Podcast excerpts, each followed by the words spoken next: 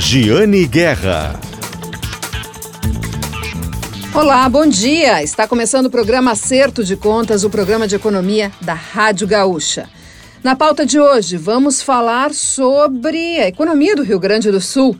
Como foi o desempenho da economia gaúcha no primeiro semestre? Qual a perspectiva para os próximos meses, considerando o cenário nacional, o cenário local, é claro, e também o cenário global? Vamos falar também sobre investimentos. As pessoas perguntam qual é o melhor investimento. Não tem receita, mas nós temos os passos que precisam ser dados para fazer essa escolha. Qual a melhor aplicação financeira para o seu dinheiro? E também vamos falar sobre a expansão de uma empresa aqui do Rio Grande do Sul, bem tradicional, que tem centenas de lojas e agora está entrando em um novo mercado. Também sobre sustentabilidade, também sobre mudanças na indústria dos vinhos, tudo isso e muito mais hoje aqui no programa Acerto de Contas, programa de economia da Rádio Gaúcha. E você sabe, né? Tem o patrocínio de Shopping Total presente a todo momento. Acesse o site do Shopping Total e se conecte direto às, com as lojas mas também vá ao Shopping Total, tem muitas lojas novas lá, que nós já noticiamos, inclusive na coluna Acerto de Contas. Também temos o patrocínio de Cindy Lojas Porto Alegre, Sindicato dos Lojistas de Porto Alegre, a melhor solução para o teu negócio. Cindy Lojas Porto Alegre, que faz sempre as pesquisas tradicionais de datas de vendas. E está lá na coluna Acerto de Contas a pesquisa que fez o balanço das vendas de Dia dos Pais. E também o patrocínio de Lojas Lebes. Na Lebes, agosto é mês de ofertas imperdíveis. Venha aproveitar. Aliás, a Lebes Labs hoje é pauta do programa, né? Não falei antes, mas essa empresa que está conquistando novos mercados é a Lojas Labs. É uma honra que a nossa parceira aqui do programa Acerto de Contas também seja notícia de jornalismo econômico. E jornalismo econômico da Rádio Gaúcha tem também o patrocínio de Ecosul Energia Solar. Pensou energia solar, referência de mercado, 1.300 clientes satisfeitos. Aliás, estive no Ecosul Day lá em Nova Petrópolis, um evento, fui uma das palestrantes, falei sobre economia e meio ambiente. Estive lá com o Alan Spear e, aliás, muito legal falar sobre isso, porque é um assunto que eu gosto muito e vocês, ouvintes do programa Acerto de Contas, sabem disso. Então, estive lá, falei sobre economia e meio ambiente no Ecosul Day e conheci a sede da, da Ecosul Energia Solar, conheci a sede da empresa que está, ó, com estoque preparado para o aumento forte de vendas deste ano, porque vocês sabem que em janeiro de 2023 começa a valer a nova regra e vai passar a ser cobrado o uso da rede elétrica pelos geradores de energia solar. Então, quem pedir, quem solicitar a instalação antes vai ficar isento dessa tarifa até 2045. E até lá tem muita coisa para acontecer, né? Pois então, foi um prazer. Muito obrigada à EcoSul Energia Solar por isso também, além de apoiar o jornalismo econômico da Rádio Gaúcha, pelo convite, por ter levado a coluna Acerto de Contas para palestrar sobre esses assuntos tão importantes, economia e meio ambiente, uma união de futuro. EcoSul Energia Solar, nossa patrocinadora aqui do programa Acerto de Contas. Vamos falar sobre economia gaúcha? Vamos, vamos falar sobre economia gaúcha. Está conosco para falar sobre isso, o economista-chefe da Câmara de Dirigentes Logistas de Porto Alegre, Oscar Frank, da CDL Porto Alegre para falar um pouquinho sobre os dados que o Banco Central divulgou sobre o desempenho das economias estaduais, entre elas a do Rio Grande do Sul. Tudo bem, Oscar? Tudo bem, Jane. Uma alegria conversar contigo. Obrigado aí pelo convite. Bom, quero destrinchar contigo aqueles números que o Banco Central divulga todos os meses, com os indicadores da economia, inclusive do Rio Grande do Sul. E nós temos agora o fechamento do primeiro semestre do ano. E pelo que a gente tá, já vinha acompanhando por outros dados, nós tivemos um, um semestre de extremos nos setores econômicos e por vários fatores. Mas ao fim, ao cabo, nós tivemos uma, uma, queda, uma retração da economia gaúcha, segundo esse indicador do Banco Central, que não é o PIB, mas é, é um termômetro importante. Nós tivemos uma retração de 3,4% sobre o mesmo período do ano passado. O que levou a esse resultado, Oscar? Bom, isso se deve ao fato de que nós tivemos um problema gravíssimo relacionado à estiagem no campo e que acabou fazendo com que alguns dos nossos principais produtos básicos, algumas das nossas principais culturas sofressem enormes prejuízos. Então a safra de verão ela veio muito ruim, então acabou afetando a soja, o milho, arroz, tabaco, que são produtos muito relevantes para a nossa economia, que geram divisas aqui para o estado. Então, em função disso, nós tivemos esse resultado que se descolou em comparação com a média nacional. Então, o Brasil teve um crescimento nesse mesmo período, nesse primeiro semestre, de 2,2%, e como tu bem apontaste, o Rio Grande do Sul teve um recuo de 3,4%. Então, passa muito por essa situação relacionada à escassez de chuvas que acabou afetando o agronegócio como um todo. Por mais que seja em cima de uma base baixa, né, que foi o primeiro semestre do ano passado para o setor de serviços e varejo, né, porque nós tivemos restrições muito fortes em fevereiro e março do ano passado. É, por mais que seja em cima de uma base baixa, os crescimentos de vendas do varejo e do setor de serviços aqui no estado foram bastante fortes. 15% no caso de serviços, mais de 8% no caso do varejo. E mesmo assim não foram suficientes para conseguir garantir um, um dado positivo, uh, mesmo por causa da estiagem. É, exatamente, exatamente. Então a gente sabe que nós temos um, aqui no estado uma situação em que nós dependemos muito mais do agronegócio em comparação com a média nacional. Então se nós considerarmos não só o setor primário, mas como ele acaba uh, afetando, como acaba atingindo a indústria e os serviços, nós temos aproximadamente 40% da economia nesse ponto em, em comparação com a média nacional, em que nós temos cerca de 25%. Então, na medida que acontece um problema climático como aconteceu em 2022, dessa magnitude, mesmo que os outros setores acabem reagindo de maneira positiva, eles poderiam ter tido um crescimento maior se não fosse essa situação, essa escassez de chuvas, isso acaba gerando esse prejuízo significativo do ponto de vista da atividade econômica para nós. A boa notícia, Giane, é que nós tivemos uma safra de inverno que foi bastante positiva. Isso deve impactar favoravelmente no PIB lá do último trimestre, lá no quarto trimestre, mas a situação que se apresenta é a seguinte: mesmo com essa safra positiva, a gente não deve recuperar todos os prejuízos da safra de verão. Fazendo uma aproximação para que o ouvinte entenda, nós temos aí a safra de inverno praticamente metade da safra de verão, mais ou menos. Então, mesmo com uma safra de inverno positiva, isso não vai compensar todos os prejuízos da safra de verão, infelizmente. É, e o que, o que nós podemos esperar para o varejo e para o setor de serviços agora né, no, no segundo semestre, considerando né, que uh, teve essa redução de preços, uh, muito motivada por questões tributárias, também por, por melhora em preços de alguns alimentos, e esse dinheiro pode circular em outros segmentos da economia, o varejo entre eles, o setor de serviços, turismo em especial, tem mostrado dados positivos, creio que muito pelo consumo ainda represado da pandemia. Uh, qual é a perspectiva de vocês, então, para esses setores agora?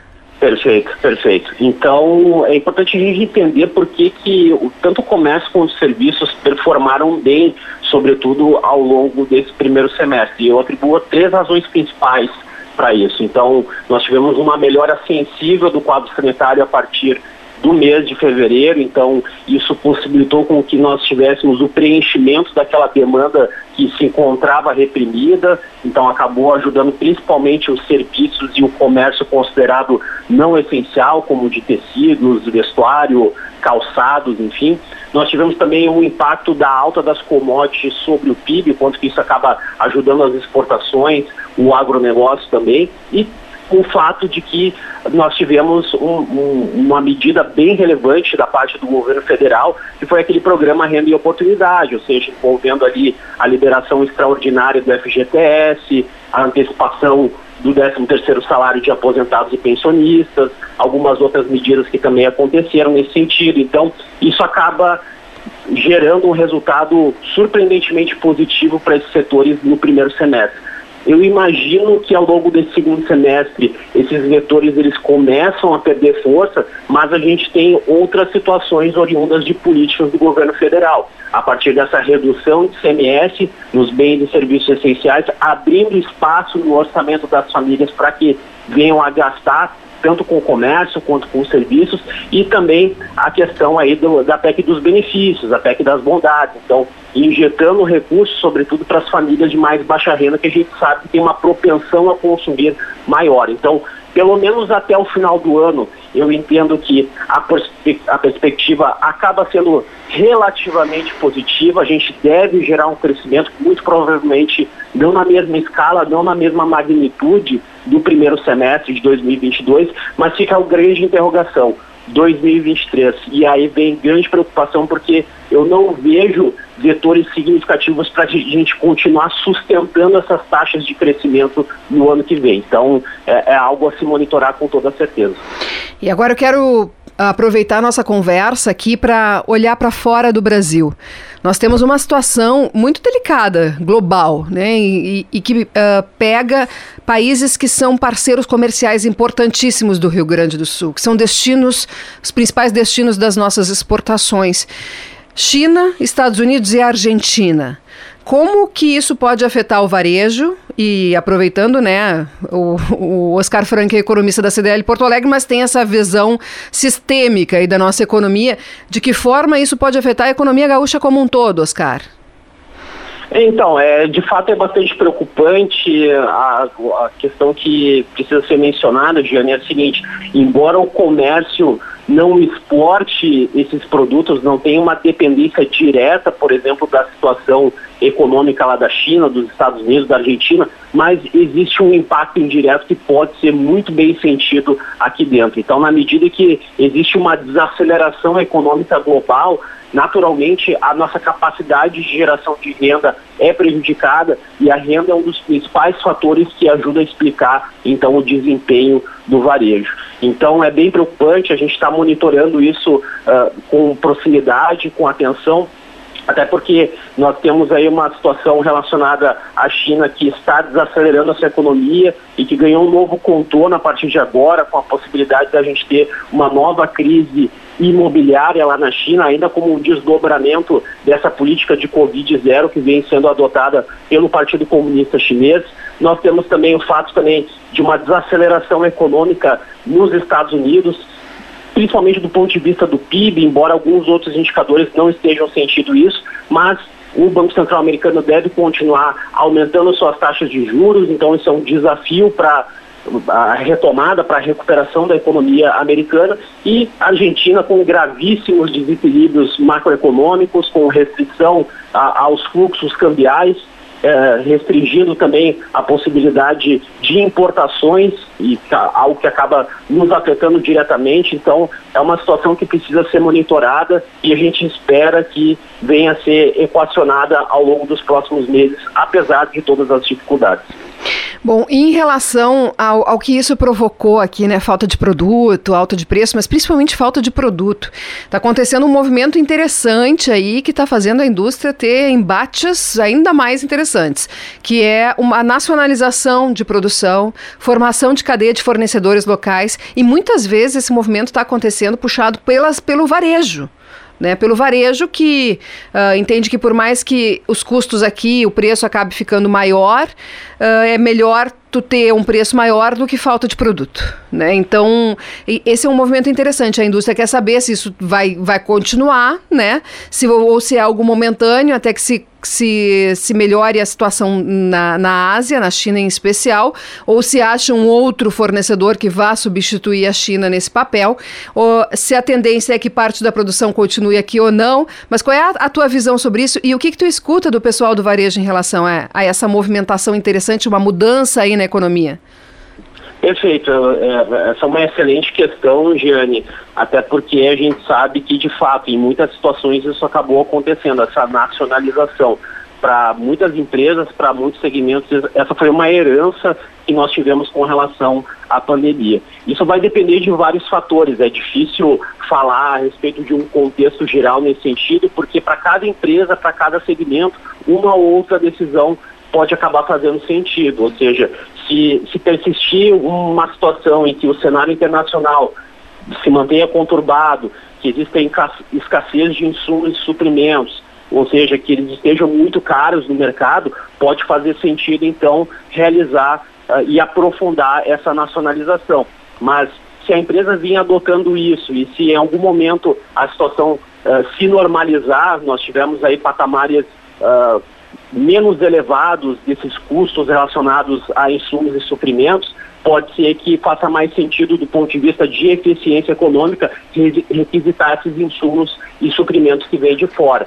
Mas, uh, falando em termos de perspectiva, eu não vejo essa situação ainda se resolvendo de maneira rápida. Por quê? Porque nós tivemos um problema muito grave que foi relacionado ao distanciamento social e que impactou o mundo como um todo. E até que nós busquemos a normalização desse problema, isso ainda vai levar algum tempo até que as cadeias, até que os, os, fornecedores consigam se reorganizar de uma maneira minimamente decente, isso vai levar um tempo. Claro que algumas situações já estão uh, pouco a pouco convergindo de alguma forma para uma normalidade. Os custos logísticos que chegaram a bater 11 mil dólares, claro que antes da pandemia era cerca de 1.300, 1.400 dólares a medida de frete, hoje estão na casa aí de 6.500, 6.400 dólares. É um patamar muito alto ainda, não tenho dúvidas que sim, mas é, pouco a pouco a gente vai convergindo para uma situação de normalidade. Claro que a possibilidade de a gente ter uma recessão global ou uma desaceleração mais forte está pesando, está contribuindo para isso, mas isso vai depender realmente de uma situação que cabe a cada empresa fazer essa avaliação. Eu ainda acredito que isso não vai ser normalizado dentro dos próximos 12 meses, ainda existe um caminho pela eles devem permanecer altos. Tá certo. Muito obrigada, Oscar Frank, economista-chefe da CDL Porto Alegre. Muito obrigada pelos dados e pela análise aqui na nossa conversa. Eu que agradeço, Giane. Sempre uma alegria conversar contigo, com a Rádio Gaúcha. Um abraço e até a próxima. Esse foi o economista da CDL Porto Alegre, Oscar Frank, falando sobre os dados, desempenho da economia gaúcha aqui no, no, primeiro semestre do ano e também as perspectivas para os próximos meses. Nessa toada, vamos falar sobre investimentos. Muita gente me pergunta né, sobre investimentos. Onde colocar o dinheiro? Qual é o melhor investimento, a melhor aplicação financeira? Não tem receita, mas é possível dar alguns passos que devem ser uh, seguidos, né, traçados, para escolher a melhor aplicação financeira. E por isso, o podcast Nossa Economia e o caderno Acerto de Contas, que está circulando nesta semana também na super edição de Zero Hora, com muitas informações sobre investimentos. Esses materiais, né? E nós fizemos uma entrevista com o Celson Plácido, que é educador financeiro, trabalhou na XP Investimentos, agora está na Warren. E vamos conferir então a entrevista do podcast Nossa Economia com Celson Plácido. Tudo bem, Celson? Tudo bem, tudo ótimo. Celso, e aí essa, essa taxa de juro elevada que nós temos agora, que trouxe uma nova perspectiva para alguns investimentos, especialmente investimentos de renda fixa, que em geral o brasileiro tanto gosta, né? Até quando nós vamos com essa taxa? O que está valendo agora? Qual é a vantagem para o investidor?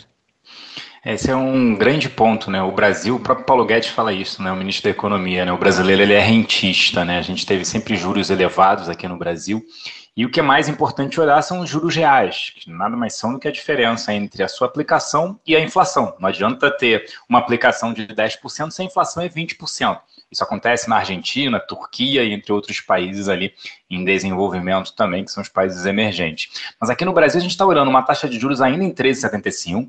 Amanhã né, tem uma discussão sobre a ata do Copom, se o Comitê de Política Monetária ele vai efetuar mais uma alta de 0,25 ou parou nesses 13,75. Eu acredito que ele venha parar nos 13,75, podendo ir até 14%. Na verdade, isso não muda muito, 0,25%, quando você tem uma taxa de 14%, próxima a 14%.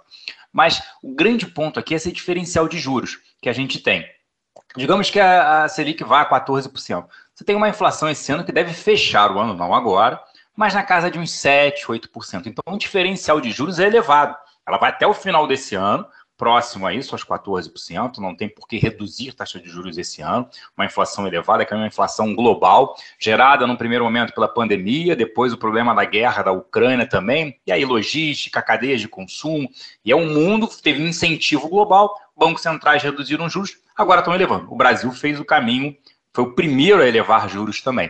Então, você tem diversas oportunidades. A gente preferia títulos atrelados à inflação, que é conhecido como IPCA+, as antigas NTNBs, agora a gente está movendo um pouco pré-fixado, porque a gente acredita que a inflação chegando no pico, ela começa a cair, e aí você garante ali dois, três, quatro anos de um juros pré-fixado a uma taxa próxima a 14%, com uma inflação de 7% esse ano, 8%, e ano que vem convergindo por uns 5,5%, no, no outro ano uns 4%. Então você acaba tendo esse diferencial de juros, né, os juros reais, positivos, é interessante, coisa que a gente não via desde 2015, 2016 aqui no Brasil. Né? Celso, eu te apresentei como diretor de investimentos, mas eu te acompanho há algum tempo e sei que tu tens um trabalho forte na área de educação financeira. Então, vou fazer algumas perguntas básicas que eu acho importante a gente sempre esclarecer para os nossos ouvintes. Muitas vezes as pessoas chegam para mim e perguntam qual é o melhor investimento, como se tivesse uma receita para todo mundo igual. Eu digo assim, não, até tem uma receita de bolo, mas o bolo é diferente, né? Cada pessoa come um bolo diferente, gosta de um bolo diferente, precisa de um bolo diferente. E aí eu começo a perguntar algumas coisas para as pessoas. Até quando tu pretende ficar com esse dinheiro? Quanto que tu tens, né? Qual é o teu plano para ele? Uh, e qual é o teu perfil? E as pessoas olham para mim como assim, por que tá me perguntando isso? Não tem uma resposta de qual é, afinal, o melhor investimento? E aí me ajuda a explicar, Celso, porque não é tão fácil assim responder de bate-pronto para as pessoas qual é o melhor investimento. Não, isso é perfeito. Eu, por exemplo, tenho três filhos, eu gosto de citar isso, e eu tenho um casal de gêmeos, hoje com 11 anos, e são gêmeos, um casal, menino é menina, e eles têm perfis de risco diferentes. E o que é o perfil de risco? Nada mais é o quão tolerante a risco nós somos. Tem pessoas, eu sou extremamente tolerante a risco, minha esposa não é. O que, é isso? É olhar a cota, o seu, a sua carteira. Espero que não dê briga. não, não dá, não dá. Ela até me segura, ajuda. Mas em momentos de crise, a gente viveu isso na pandemia, principalmente ativos em renda variável sofrendo muito né, no mundo inteiro, vendendo, caindo, e ela me perguntava quanto está perdendo. Eu falei, nada. Peraí, mas está caindo 20%, 30%. Eu falei, eu não vendi o ativo. Então nós não estamos perdendo. E aí, o que, que você vai fazer? Você vai tirar? Eu falei, não, vou aumentá-la. Meu Deus, eu nunca conseguiria fazer isso. Então, são, assim, primeira coisa é entender o quanto tolerante a risco é. As pessoas, quando a bolsa está subindo, os ativos de renda variável estão subindo, não, eu quero comprar a bolsa. E aí tem estudos que mostram, né, fundos lá fora, o, o, o que é um fundo que ele ficou, da década de 70, ele ficou quase 30 anos, e ele fez um estudo que o investidor médio, que é, ele gerava um retorno de 29% ao ano em dólar. E aí ele fez um estudo que o investidor médio dele perdia dinheiro. Ele falou: como é que esse cara perde dinheiro? Se o meu fundo gera um retorno de quase 30% ao ano. E ele foi ver que o investidor, pessoa física, ele entrava no ponto mais alto da cota do fundo e saía quando caía. Entrava, ele só fazia isso. E aí ele falava: esse fundo é horrível. Não, você que não teve paciência, e, e isso que você falou, qual o prazo que você vai precisar do dinheiro? Para quando é? Ah, a bolsa está atrativa, eu vou colocar, mas eu preciso do dinheiro daqui a dois meses. Não, não faz sentido algum. Você tem que As pessoas às vezes acham, né, Celso, que longo prazo é seis meses, né? Não, não é, não é. Não é, né? Não é. Cinco, dez anos. Eu gosto de falar assim, longo prazo é o quê? É o dinheiro para você se aposentar. Aí a pessoa. Isso é interessante do perfil do brasileiro, que quando ele coloca o dinheiro no fundo de previdência, ele não está preocupado com a cota se cai, porque ele está olhando a aposentadoria dele. Mas quando ele compra um fundo de ações e ele comprou aquele fundo de ações, ele olha um mês. Ah, a cota deu negativa, a cota deu negativa. Porque é renda variável, até a renda fixa ela tem uma oscilação. Então, é, você não vai sair do ponto A para o ponto B direto. Você vai ter as oscilações, a volatilidade. Então, o brasileiro tem que entender nessa parte primeiro de educação financeira é prazo, para que, ele quer, qual o objetivo daquele dinheiro e, de novo, quão tolerante a risco ele é. Se ele não aguenta a cota negativa, ele não vai poder ter renda variável. Ele vai partir para renda fixa. Só que renda fixa, em alguns momentos aqui, a gente vivenciou isso com juros muito baixos, não estava gerando retorno, estava até dando um retorno real negativo. A inflação estava maior do que isso. Então, essa é a grande pergunta. Não tem uma receita de bolo. É óbvio que você tem os perfis, o conservador, o moderado e o mais arrojado, mas a pessoa tem que entender isso. Eu lembro que um amigo me pediu: eu quero a tua carteira. Estava indo muito bem alguns anos atrás, mas no mês que ele colocou, eu falei: não copia minha carteira. Eu tenho, eu sou um pouco mais arrojado ele copiou. No mês que ele colocou, até os fundos multimercados, foi quando teve o Joesley Day. E aí tudo caiu. Ele falou: Meu Deus do céu, era boa a tua carteira. Eu falei: Não, calma, isso vai voltar. E aí ele zerou as posições mais arrojadas e depois voltaram. Ele falou: Nunca mais eu entro nisso, é ruim, é cassino. Então as pessoas não entendem, não dá para olhar. O brasileiro ainda é muito curto-prazista, que ele não entende que ele tem que ter paciência né, para entender os seus objetivos. Se é um dinheiro para um ano, você vai aplicar em renda fixa. Se é um dinheiro para faculdade dos filhos, aí não, daqui a. Os filhos nasceram agora, 20 anos, você vai ter que tomar mais, ter que ter mais renda variável. E não colocar tudo no lugar só, né, Celso? A questão da. A gente fala a frase, a ah, diversificar reduz risco. Acho que as pessoas precisam entender exatamente o que, qual é a mensagem que essa frase passa, né? Que é diversificar é, é, é entender, é separar a parcela do dinheiro, né? Parcelas do dinheiro e direcionar para para determinadas aplicações, sem esquecer isso que tu falou, né? Que é identificar para que que é esse dinheiro.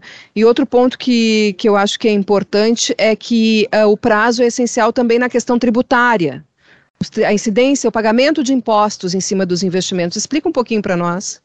Sim, o, principalmente renda fixa, você tem prazos que eles vão de 22,5% de taxa sobre o imposto da sua aplicação até 15%. Então, quanto mais tempo você compra um título público, por exemplo, seja ele pré-fixado ou pós-fixado em inflação, e você carrega ele a partir de dois anos, você paga uma, uma alíquota de 15%. Se você ficar com ele um curto prazo, além de IOF, que muitos fundos têm, que muitas taxas ainda cobram, imposto de operações financeiras, tem que ficar mais de 30 dias, você vai ter uma tributação de 22,5%. Então você tem uma tributação muito mais alta. Diferente de renda variável, que você tem a tributação é 15% e ponto. Então, tem a parte tributária, tem sucessão patrimonial, tem várias, vários pontos interessantes se você tem previdência ou não, por que, que você tem, qual fundo que eu compro, qual o meu perfil, por que, que a gente deve ter uma parte da carteira dolarizada. Nossos custos são dolarizados. O exemplo disso é o combustível. Você tem o preço do combustível. Ah, quero viajar, é, é, commodities, trigo, pãozinho, é dolarizado. Então as pessoas têm que ter uma parcela, sim, de investimentos também.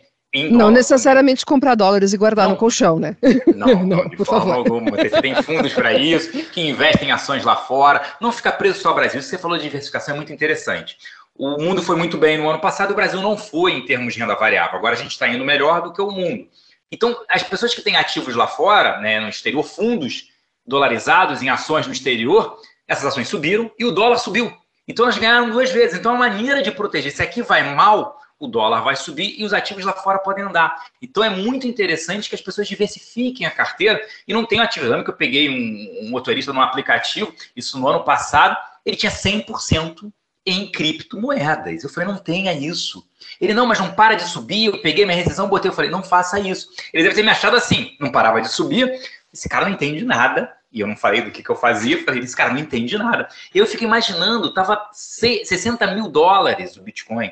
Foi para baixo de 20 mil. Imagina, ele todo mês ele tirava dinheiro para pagar as contas. Imagina, ele botou 100% num criptoativo, sem saber nem o que era, muito provavelmente, e, e, e perdendo dinheiro. É, eu às vezes me, me impressiona, assim, não tem nada contra criptomoedas, né? Mas é, é, importante essa ponderação, porque as pessoas às vezes têm receio de investir em ações na Bolsa de Valores, mas não têm receio de investir em Bitcoin. Então, assim, é, é preciso fazer uma calibragem desse, de, de, de, desse ponto de vista, né? Uh, outra questão é renda fixa. As pessoas perguntam por que, que renda fixa se chama renda fixa se a rentabilidade não é fixada? Não, perfeito isso. Até é, o que acontece na renda fixa, a gente chama que é a marcação a mercado. Você compra um título e aí o governo coloca aquele título, ó, eu vou pagar um pré-fixado de 13%. Ele fixou 13%. Se o mercado tem um estresse maior, ou seja, o mercado fala assim, poxa, o governo brasileiro pode ter dificuldade por conta do gasto fiscal em pagar essa dívida. Como nós, nós temos lá o nosso ranking no, no, no, banco na hora de pegar o crédito, se a gente for pegar um crédito. Ele sabe se é bom pagador, quanto ele gera de receita, tudo isso. Se você começa a ficar endividado no banco, ele vai, o banco vai dizer: olha, não vou te emprestar a 30% ao ano, vou te emprestar 50%. Mas 50% é muito alto, mas você está devendo também. Então no Brasil é a mesma coisa. O que acontece voltando ao título público? Está 13%. O governo tem um problema fiscal, gasta mais do que arrecada. O que, que o mercado exige? Ó, não quero mais 13%, eu só compro a 15%. Então esse título sobe. Aí é aquela explicação. O preço unitário do título ele cai para a taxa subir. Ele é inversamente proporcional. Então aquele título que tinha 13% valendo 100 reais, quando ele passa a render 15 para novos compradores, ele não vale mais 100, ele vale 90. E aí quando o investidor olha, fala, peraí, eu apliquei 100 reais, eu tenho 90, é, você tem 90. Só que se você travou a sua taxa em 13% ao ano, se você não vender, levar até o prazo final, você vai ganhar 13% ao ano. O problema é se você vender, você não vai vender aquele título por 100 reais, você vai vender por 90. E o contrário também acontece, é obviamente. quando você tem né, um título que o governo ele tem uma melhora do fiscal, tudo isso, o governo passa a pagar menos. E aí, se você tem um título, preço unitário sobe, porque você travou aquele retorno para os próximos anos também. Então, tem essa dificuldade. A renda fixa que não é fixa, que ela tem a variação. Então, essa parte toda da educação financeira, ainda bem, está sendo implementada nos colégios agora, isso vai ajudar juros compostos, juros reais, que a população, a maioria, não entende. Né? Quem quiser recuperar a entrevista com Celso Plácido e também todos os outros episódios do podcast Nossa Economia, eles estão nas suas plataformas de áudio preferidas. O podcast de economia de GZH. Só acessar lá, tem muita informação, tudo que diz respeito aos nossos negócios, a nossa economia do Rio Grande do Sul e ao nosso bolso também, é claro. Agora nós vamos para o intervalo. Intervalo, daqui a pouquinho nós voltamos com mais programa Acerto de Contas, programa de economia da Rádio Gaúcha, que tem o patrocínio de Shopping Total presente a todo momento. Cindy Lojas Porto Alegre, a melhor solução para o teu negócio. Na Lebes, Lojas Lebes, agosto é mês de ofertas imperdíveis, vem aproveitar. Aliás, depois do intervalo, novidades sobre a Lebes, essa empresa, rede de varejo aqui do Rio Grande do Sul. E pensou energia solar, referência de mercado, 1.300 clientes satisfeitos. Ecosul Energia Solar, que realizou na última semana o Ecosul Day lá em Nova Petrópolis. Vamos para o intervalo, nós voltamos daqui a pouquinho.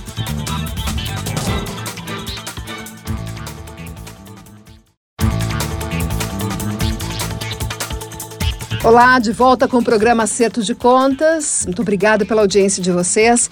É domingo, é cedinho e isso me deixa ainda mais honrada por contar com a audiência de vocês aqui no programa Acerto de Contas, Economia, Finanças, Negócios, sempre aqui na nossa pauta, nas nossas entrevistas, nas nossas informações, nas nossas reportagens aqui no programa Acerto de Contas, que também tem a honra de contar com o patrocínio de Shopping Total, presente a todo momento Sim de Lojas Porto Alegre, a melhor solução para o teu negócio.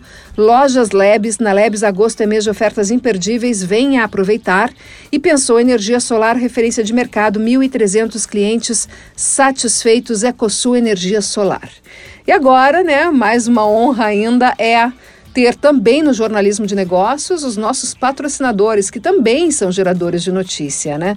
E tem notícia, tem notícia da Lojas Lebes, que está conquistando novos mercados. Eu estive na sede da Lebes, tá? Em Eldorado do Sul. A Lebes está entrando agora em, no Paraná, abrindo a sua primeira loja no Paraná. Ela já tem lojas no Rio Grande do Sul, em Santa Catarina. E nós conversamos sobre isso, eu e o presidente da Lojas Lebes, Otelmo Drebs. Também falamos sobre conjuntura, sobre análise das das vendas do varejo, perspectivas para os próximos meses. E esse é o tema, essa é a toada da nossa entrevista, que vai rodar a partir de agora aqui no programa Acerto de Contas. Presidente, fala sobre essa entrada no Paraná e com a operação de varejo da Labs. Nós, dentro da projeto de expansão da empresa. Estamos é, abrindo algumas lojas no estado de Santa Catarina e perto da, da divisa do oeste do estado do Paraná. Estamos na quinta-feira da semana que vem, dia 18, abrindo a nossa primeira filial no estado do Paraná. Onde? Na cidade de Flor, Flor da Serra, do Sul. E por que foi escolhido esse local e quais são os planos dentro do Paraná e da, da Labs? Como eu falei antes, a expansão está dentro do estado de Santa Catarina e, como o estado é vizinho e existe uma oportunidade de cidades de um bom porte que não estão tão bem atendidas pelas empresas do nosso ramo de atividade, né, procuramos também é, trabalhar daí nessas cidades onde existe esta oportunidade, muito mais talvez no interior, no oeste do Paraná, onde não há esta é, atividade de uma forma tão bem servida. E o perfil dos consumidores de Santa Catarina também, do Paraná, é parecido com o do gaúcho? São parecidos, os perfis são parecidos porque são pessoas, muitas vezes até que são os emigrantes do estado do Rio Grande do Sul, né, nessas cidades e pelo tipo de produto que nós vendemos, são produtos bastante padronizados, bastante quase que como se poderia dizer como commodities, então não há uma grande necessidade de adaptação nessa, neste nosso mix de produtos. E falando um pouquinho aí sobre como o varejo se encaixa na nossa conjuntura econômica agora, como é que uh, os dados de junho do varejo não foram bons, uh, mas ainda não temos os dados de julho. A Lebs tem uma representatividade grande no mercado e pode ser um termômetro para a gente. Como é que está o, o varejo agora? Tu tens razão, Giane, com relação a junho, eles foram é, de um número não tão expressivo, e até um número, pode-se dizer, até certo ponto ruim, e que deve, a hora que se é, divulgar os, os dados do mês de julho, da mesma forma. Acredito que com o pagamento do vale caminhoneiro, vale taxista, ou mesmo o o auxílio emergencial que agora está sendo pago por esses dias, a partir do mês de agosto, setembro, tenhamos uma retomada melhor e principalmente outubro, novembro e dezembro, quando comemoramos o aniversário da empresa, comemoramos uh, o final de ano, comemoramos a trabalhamos com a Black Friday e a Copa do Mundo, aí sim teremos uma retomada bastante boa e da minha parte de uma forma otimista. E falar sobre preços, né, que mexem tanto com o consumidor. Uh, como está, estão os preços dos produtos que vocês recebem dos fornecedores? Uh, porque teve um aumento bastante forte e também em relação aos custos da empresa, como energia elétrica, essas pressões aí que, que ocorreram sobre toda a cadeia econômica nos últimos meses. O comércio, de uma forma geral, e até pela forma conceitual, ele é um repassador de produtos e, consequentemente, um repassador dos preços que ele recebe do fornecedor. Houve, durante os últimos meses, realmente um acréscimo bastante grande, bastante significativo nos preços dos produtos, que nos últimos meses estão se acomodando e vários até baixando de preço esses preços eles estão, eles estão de acordo com o poder aquisitivo da população. Não adianta eu comprar um produto e repassar ele preço que eu recebi do fornecedor e não vender. O que, que acontece? No momento seguinte, eu não compro novamente do fornecedor. Consequentemente, o fornecedor tem que se adequar a isso para que se possa continuar esta roda deste consumo, a venda, compra, a venda e o consumidor. Junto com isso, aproveitando, Gianni, é, existe hoje um endividamento bastante grande das pessoas, das famílias de uma forma geral. Isso faz com que também haja um certo refreamento, uma retração de compra dessas, dessas pessoas. Então, precisa o comércio abrir mão, muitas vezes, de parte da sua margem para que possa vender, às vezes, alguns produtos de um preço um pouco mais baixo, às vezes até mais adequado ao poder de consumo das pessoas. A Lebes importa muito? Antes da pandemia, importava um valor significativo na área de moda, na área de roupas da empresa, que diminuiu, diminuiu muito principalmente pelas não viagens, pelo não contato mais tão intenso com principalmente a China. Mas há uma tendência de isto é, não voltar ao que era, e sim aumentar um pouco mais do que vem sendo hoje. Mas hoje se importa talvez 20% do que se importava naquela época. E os fornecedores ah, são brasileiros agora? Vocês encontraram eles aqui no estado ou entre outros estados? São dois tipos de produto, dois, duas formas de que se repôs. Um é fabricando mais na nossa indústria de confecções e substituindo a outra parte por fornecedores brasileiros que também se adaptaram a essa nova realidade da não importação de muitos produtos, principalmente da China. Esse foi o presidente da Lojas Lebes, o Telmo Drebes, falando sobre a expansão da empresa e entrada no mercado do Paraná. Vamos agora ouvir a Babiana Munhol no Destaque da Serra. Babiana Munhol no Destaque da Serra falando que para driblar a falta de embalagens, a alta da inflação e também a busca pela sustentabilidade, as vinícolas estão usando a embalagem cartonada, longa-vida Tetra Pak. Esse é o destaque da Babiana para a Vertestad Co. Mais do que imóveis, negócios e experiências de valor. Vamos ouvir a Babiana. A falta de garrafas é um dos principais gargalos da indústria vinícola aqui da Serra Gaúcha. E uma opção que tem sido retomada é a embalagem Tetra Pak, que não só é uma alternativa a este problema do setor, mas também é, vem ganhando força em função da alta inflação de produtos, de maior valor agregado, principalmente no caso é, de sucos de uva em relação a outras bebidas né, de, deste mesmo gênero. E ainda tem a questão da sustentabilidade. Recentemente, a Aurora lançou o suco de uva integral em embalagem Tetra Pak de um litro e meio, produto que chegará para o consumidor custando em média 25% a menos que a garrafa de vidro com a mesma proporção.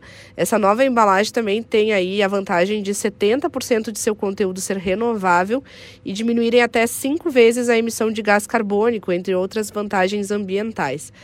E como eu falava, é uma alternativa um dos principais gargalos do setor, que é a falta de garrafas. No passado, esse tipo de embalagem foi muito difundido também para vinhos, mas muitas vinícolas recuaram por conta até mesmo da resposta do consumidor.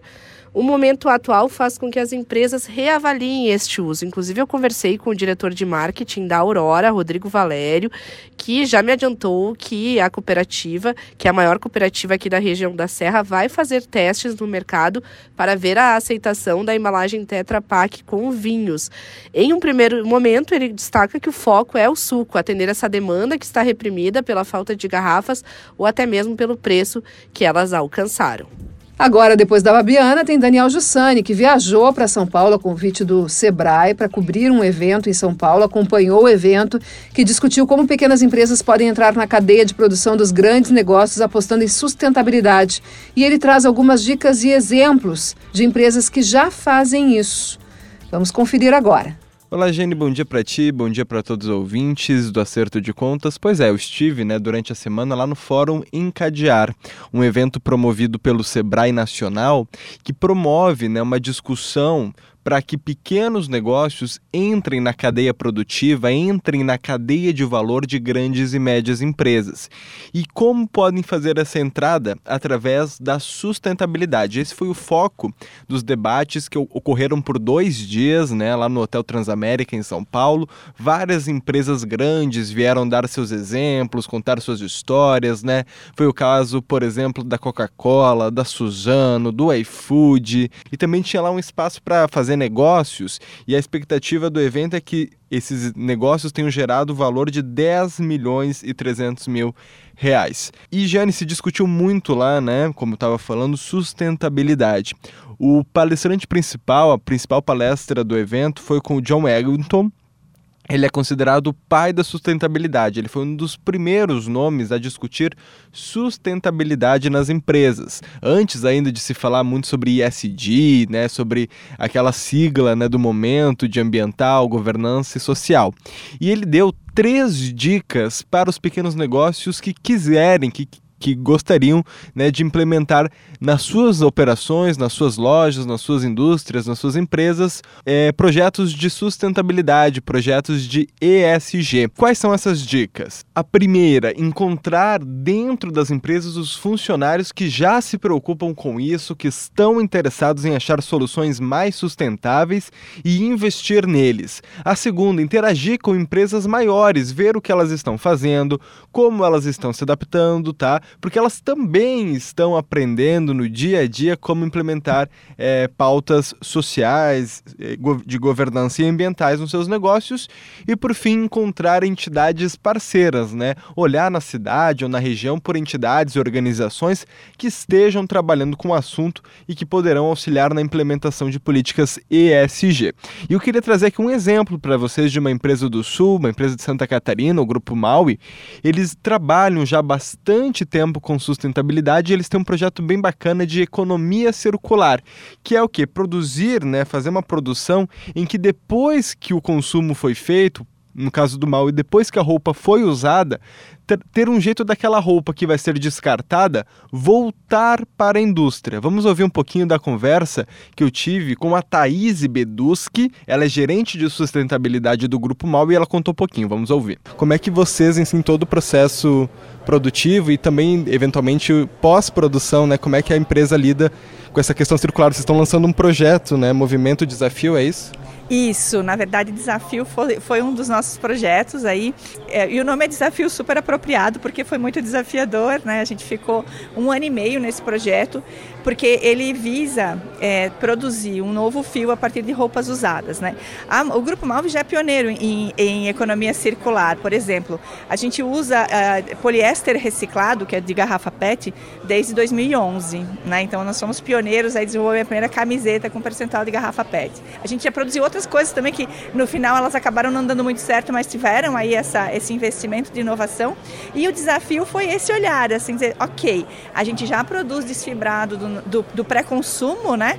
Como é que a gente produz desfibrado do pós-uso, né? Como é que a gente resolve o problema lá na ponta? E aí começam todas aquelas perguntas, né? Ah, eu vou recolher só a minha roupa? Como é que eu vou recolher? Como é que eu vou fazer uma logística? O Grupo Malve tem mais de 25 mil clientes, né? Onde os nossos produtos são distribuídos. Mas o desafio foi esse grande desafio mesmo dizer, eu peguei uma roupa usada, coletei e reprocessei esse material, fiz um novo fio e produzi uma, uma nova malha e produzi um moletom. Então, e a gente conduziu isso de uma forma muito bacana porque foi de forma colaborativa, né? A Malve não fez isso sozinha.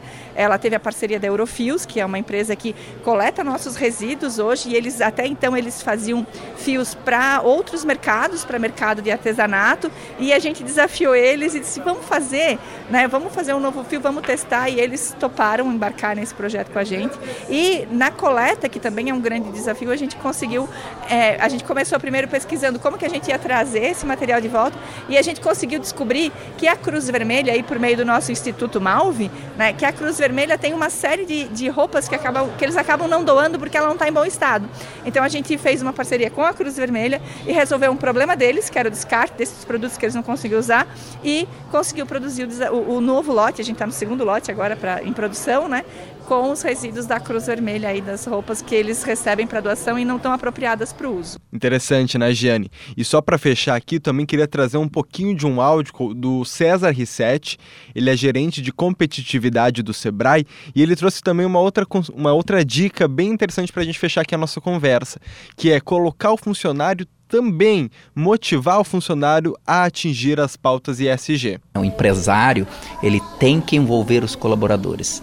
Né? O envolvimento colaborador é fundamental para que essas ações de sustentabilidade, de fato, elas gerem resultado para a empresa e para a sociedade.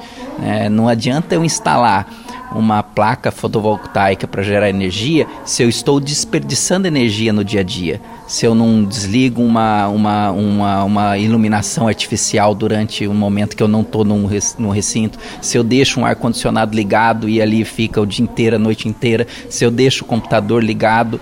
Então, são atitudes dos colaboradores que tem que vir junto com esse planejamento do empresário. Então é isso que a gente constantemente leva para as empresas, envolve colaboradores para dar esses pequenos passos que fazem grandes diferenças no dia a dia dos negócios. Tá então, Jane, um resumo né, de como foram esses dois dias de evento, mas eu convido os nossos ouvintes a ir lá em gzh.com.br barra Guerra para saber mais detalhes, tem mais matérias, mais casos lá de empresas que adotaram essas práticas ESG. Vamos fechar então por aqui o programa de hoje, o programa Acerto de Contas, que tem o patrocínio de Shopping Total presente a todo momento, Sim de Lojas Porto Alegre, a melhor solução para o teu negócio. Lojas Lebes, na Lebes agosto é mês de ofertas imperdíveis, venha aproveitar. E EcoSul Energia Solar, pensou energia solar referência de mercado, 1.300 clientes satisfeitos. A EcoSul Energia Solar que realizou em Nova Petrópolis o EcoSul Day, uma série de palestras falando sobre sustentabilidade principalmente. E nós temos na técnica Augusto Silveira, temos Paulo Fraga e Douglas Weber. Na produção, Daniel Jussani e Guilherme Gonçalves. Um ótimo domingo para vocês. Até semana que vem. Comportem-se.